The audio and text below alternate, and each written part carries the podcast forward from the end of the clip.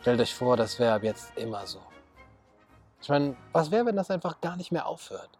Oder wenn es zumindest jedes Jahr so wäre, wenn es jedes Jahr wiederkehren würde, für so ein paar Monate einfach so ein Shutdown. Ich meine, man könnte sogar so ein Fest draus machen. Und das hat ja auch viele Vorteile. Also die Vögel zwitschern wieder. In der Lagune von Venedig gibt es Delfine. Auf den Autobahnen ist wieder mal richtig viel Platz. Man kann auch so richtig rasen, also natürlich mit anderthalb Meter Abstand. Naja, und die Menschen kommen wieder ein bisschen zu sich und denken vielleicht darüber nach, äh, über ihr Leben und äh, besinnen sich auf das Wichtigste im Leben. Ich meine, ist das so schlimm? Ist das so schlimm, was jetzt gerade passiert? Okay, die Wirtschaft leidet halt darunter, Rezession, Arbeitslosigkeit, aber hey, wo gehobelt wird.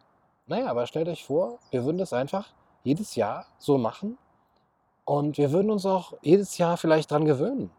Also, je öfter wir das machen und je mehr man sich vielleicht auch an diese Einschränkungen gewöhnt, desto normaler kommt es einem irgendwann vor. Ich meine, könnte sich eine Gesellschaft daran gewöhnen und es gar nicht mehr als große Belastung empfinden?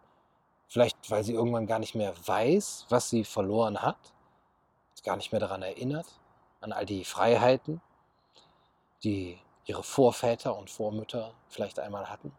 Naja, zumindest könnte man ja ein Prinzip daraus machen, dass immer, wenn so eine Bedrohung droht, man ebenso krasse Maßnahmen ergreift.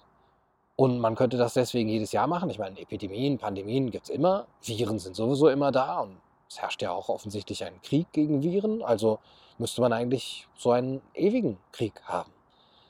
Und vielleicht macht man ein Prinzip daraus, vom Staatswesen her und von der Gesellschaft her, eben solche Maßnahmen zu ergreifen, sobald es eine Bedrohung gibt, die irgendwie exzeptionell ist.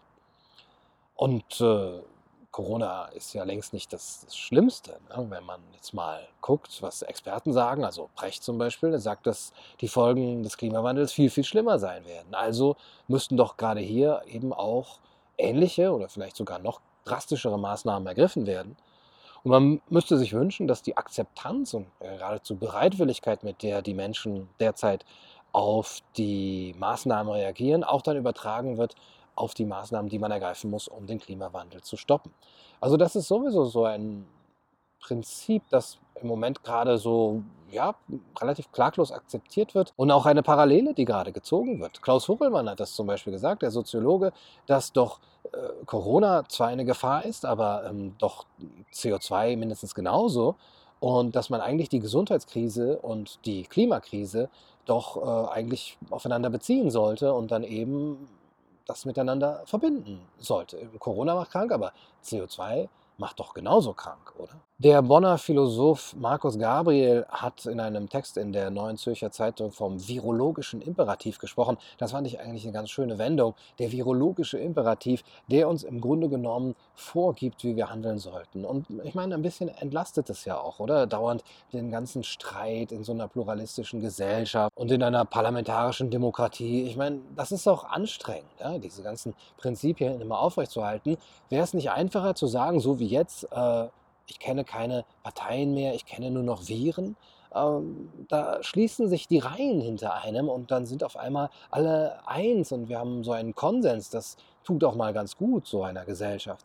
Und so wie wir einen virologischen Imperativ haben, der uns eigentlich sagt, was wir zu tun haben und auch alle anderen Werte und Prinzipien hintanstellt, haben wir dann vielleicht auch einen klimatologischen Imperativ oder einen ökologischen Imperativ.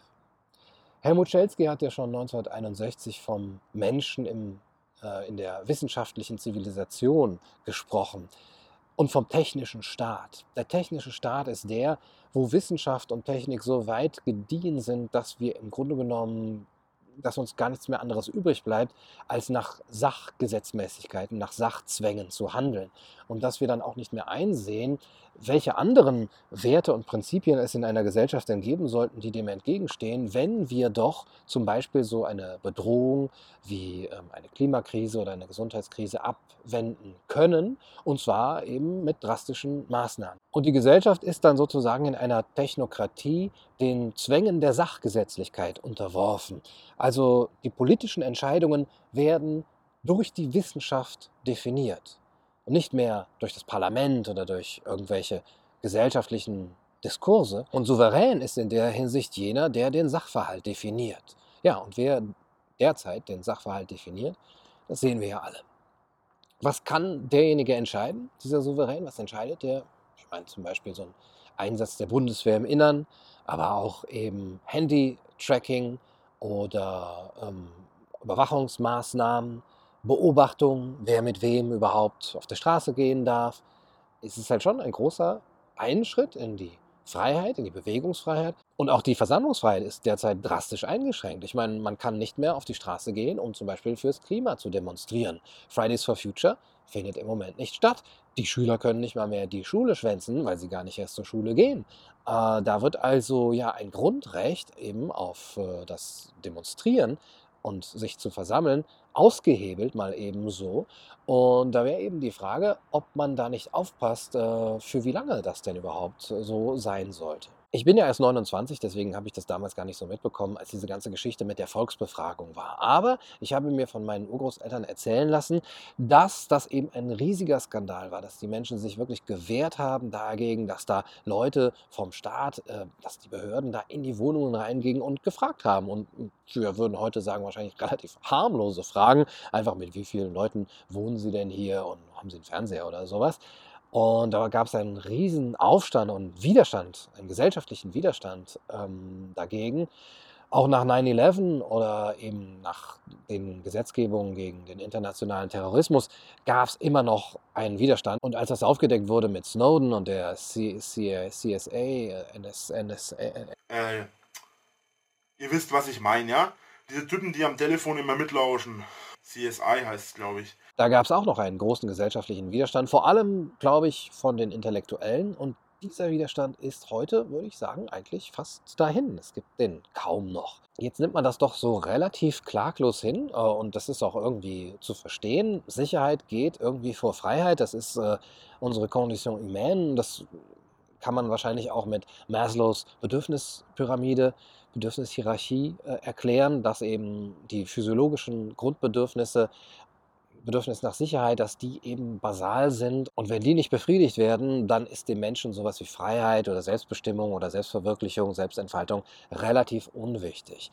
Und deswegen gibt es jetzt auch, wie ich finde, so eine Art Wagenburg-Reflex, dass man eben ne, die Reihen hinter sich zusammenschließt, man kennt keine Parteien mehr und die Stunde des Kollektivs hat geschlagen. Jetzt müssen wir alle zusammenhalten, wir müssen vor allem Konsens zeigen. Und okay, es ist tatsächlich ein moralisches Dilemma, vor dem wir uns gerade gesellschaftlich befinden. Wir müssen hier abwägen, wir müssen wahrscheinlich sogar Menschenleben gegeneinander abwägen. Es ist im Grunde genommen so etwas wie ein riesiges Trolley-Problem, das man in der Ethik ja gerne als Gedankenexperiment heranzieht, dass wir überlegen müssen, okay, auf der einen Seite haben wir hier Erkrankte, die wir retten können oder deren Leiden wir lindern können. Und äh, auf der anderen Seite haben wir Menschen, die durch diesen Shutdown auch tatsächlich beeinflusst werden auf äh, extremere Formen, als man vielleicht normalerweise sieht ähm, und auf indirekte Reformen, eben durch Einsamkeit, durch Isolation, dadurch, dass sie vielleicht nicht mehr so gut Sport machen können, aber vor allem eben auch durch die, die Kontaktsperren und die Kontaktverbote, dass sie eben auch nicht mehr so unbefangen rausgehen können, durch die Angst, vielleicht Hysterie, vielleicht Panik, die sie empfinden, das ist für deren Gesundheit natürlich jetzt äh, auch in, in die Waagschale zu werfen. Aber dieses Leiden und diese Schicksale, die sehen wir nicht so wir sehen die Bilder von Leichen, von den krassen Zuständen, den katastrophalen Zuständen in Krankenhäusern in Italien, in New York, in Spanien, aber wir sehen nicht die Bilder von den Alten, die nicht mehr besucht werden oder von denen, die sich wirklich einsam fühlen und die vielleicht sogar an ihrer Isolation sterben. Diese Bilder sieht man nicht und äh, es ist ja oft das Problem, schon wie Bastiat gesagt hat, dass es eigentlich im politischen, im gesellschaftlichen darum geht, das, was man sieht und das, was man nicht sieht, auch tatsächlich gegeneinander zu halten und sich zu fragen, werde ich hier nicht von Bildern teilweise auch so emotionalisiert und beeinflusst, dass ich das, was ich nicht sehen kann, weil es davon keine Aufnahmen gibt, einfach ignoriere und mich zwar für die gute Sache einsetzen will, aber dann doch ein bisschen einseitig darüber urteile. Es ist derzeit ein bisschen so wie bei Pascals Wette. Blaise Pascal, der französische Philosoph und Mathematiker, hat ja damals die Wette aufgestellt, die begründen soll, warum es sinnvoll und vernünftig ist, an Gott zu glauben. Also, wenn Gott existiert und ich glaube an ihn, alles richtig gemacht. Wenn Gott existiert und ich glaube nicht an ihn, dann ist das das Schlimmste, was mir überhaupt passieren kann, eine Ewigkeit von Qualen in der Hölle. Wenn Gott aber nicht existiert und ich an ihn glaube trotzdem, ja, okay, was habe ich schon groß verloren? Ich meine, ich bin mal sonntags zur Kirche gegangen und vielleicht habe ich sogar was gewonnen. Mein Beten ist auch für die seelische Gesundheit ganz gut, vielleicht führe ich eine gute Ehe oder was auch immer. Und der Klimawandel könnte zum Beispiel so gesehen werden, ich meine, Marc-Uwe Kling hat dieses Zitat äh, mal gebracht, äh, es stellt sich heraus, dass all unsere Bemühungen gegen den Klimawandel äh, völlig sinnlos waren, weil sie eben weil der Klimawandel gar nicht äh, real ist oder eben nicht menschengemacht ist, ja, äh, dann haben wir hier halt saubere Flüsse und äh, ruhigere Straßen und die Luft ist rein und man kann wieder unbedenklich aus der Toilette trinken. Aber das hat im Grunde genommen ja auch nur Vorteile. Im Gegensatz dazu, wenn wir nichts tun und der Klimawandel ist real, dann ist das das äh, Schlimmste, was äh, passieren kann. Und so könnte man das bei dem Coronavirus auch sagen. Man könnte sagen, wenn wir nichts tun und es ist real, dann ist es das Schlimmste, was passieren kann. Das ist katastrophal. Wenn wir nichts tun und es ist nicht real, dann ist es äh, sowieso egal. Wenn wir aber was tun und es ist nicht real, dann haben wir im Grunde genommen nicht so viele äh, schlechte Konsequenzen davon.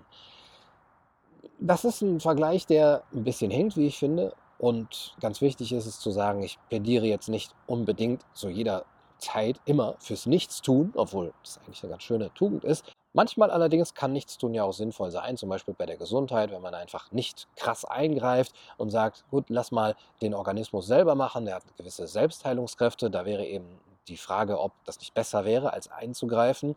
Und bei der Gesellschaft wäre diese Frage natürlich auch, wäre es nicht besser, nicht einzugreifen, wenn die Folgen des Tuns, die Folgen des Eingreifens krass sein könnten oder auch total unbekannt. Also man muss das abwägen, man muss vor allem alle Beteiligten mit einbeziehen, nicht nur die Kranken, die Gefährdeten, die Risikogruppe, sondern auch die, die durch einen Shutdown stark beeinträchtigt werden. Und man muss auch die mit einbeziehen. Und dass das nicht geschieht und dass nicht alle Beteiligten auch wirklich einbezogen werden und dass es nicht rundweg, wertfrei, wertneutral erstmal diskutiert wird, das ist ähm, meines Erachtens wirklich eine Schande in der Gesellschaft. Und das ist die wirkliche Gefahr. Also das ist auch eine Gefahr, dass diejenigen, die es diskutieren wollen, dann eben als, als Spalter dargestellt werden, als Volksverräter, als unsolidarisch. Thilo Jung hat ja schon gesagt, Kritiker, die wollen nicht äh, einfach nur sagen, dass das Virus irgendwie harmlos ist, die wollen Zwietracht sehen. Das ist ihre Absicht. Kritiker wollen Leute dazu bringen, die staatliche Autorität und die medialen Institutionen anzuzweifeln. Nun, Professor Rainer Mausfeld sagt ja, dass diejenigen, die die staatliche Autorität und die medialen Institutionen, das Establishment verteidigen wollen, so wie Thilo Jung es tut, dass die rechts sind per Definitionem. Also ist Thilo Jung hier mit dieser Aussage rechts. Aber ja, das ist natürlich eine Rhetorik, wie sie gar nicht geht. Ja, das mal bei dieser ganzen Kriegsrhetorik natürlich passt es da auch rein. Das sind Verräter, das sind Volksschädlinge. Und das kann man natürlich jetzt auch auf Dauer stellen. Ne? Das ist jetzt bei der Corona-Krise so, aber wenn wir sagen, die ganze Klimakrise ist im Grunde genommen ja so eine ewige Corona-Krise und die müsste noch viel drastischere Maßnahmen zeitigen, dann kann man auch diese Rhetorik auf Dauer stellen, diese Kriegsrhetorik und dann ist es tatsächlich ein totaler Krieg. Und dann ist jeglicher Zweifel daran nämlich auch Zwietracht säen und Wehrkraftzersetzung. Aber ich denke tatsächlich, wir befinden uns in einem Test. Also das ist ein Test für uns, jetzt nicht im Sinne einer Verschwörungstheorie, die da oben wollen uns irgendwie testen und die wollen jetzt mal gucken, wie wir reagieren, obwohl vielleicht ist es auch möglich, sondern eher es ist einfach metaphorisch gesehen ein Test für unsere Gesellschaft. Wir müssen gucken, wie wir auf solche ähm, Krisensituationen reagieren. Und äh, es ist eine Zeit der Prüfung. Ich meine, wir müssen selber prüfen, wir müssen die Quellen prüfen, wir müssen Statistiken, Daten und Fakten prüfen. Wir müssen prüfen, ob die Experten und Expertinnen recht haben. Aber wir werden auch selber geprüft. Wir werden dahingehend geprüft, wie wir mit der Bedrohungslage umgehen, mit, äh, als Gesellschaft. Wir können in Panik verfallen. Wir können den Autoritäten blind vertrauen. Wir können die Freiheiten klaglos abgeben und uns da reinfinden. Wir können diese Wagenburg-Mentalität haben und eben Kritiker als äh, Verräter diffamieren und stolz darauf sein, dass wir so einen breiten Konsens in den Medien haben, dass es im Grunde genommen gar keine Stimmen gibt, die dem widersprechen. Oder wir können Kritik zulassen. Wir können zweifeln, wir können skeptisch sein, wir können nerven und wir können auch diejenigen, die nerven und die wie eine Schmeißfliege, ja, so wie Sokrates, wirklich immer wieder nachfragen, stimmt das? Ist das richtig? Stimmen die Daten? Äh, ist es notwendig? Gibt es andere Möglichkeiten? Gibt es Alternativen? Ist es unsere einzige Option? Dass diejenigen, die nerven, dass wir die auch wertschätzen. Dass wir die alles andere als diffamieren, sondern dass wir die wertschätzen als wichtige Elemente in einer offenen Gesellschaft. Es mag ja alles richtig sein. Es mag alles stimmen, was die ExpertInnen sagen. Und auch, dass die Maßnahmen die richtigen sind.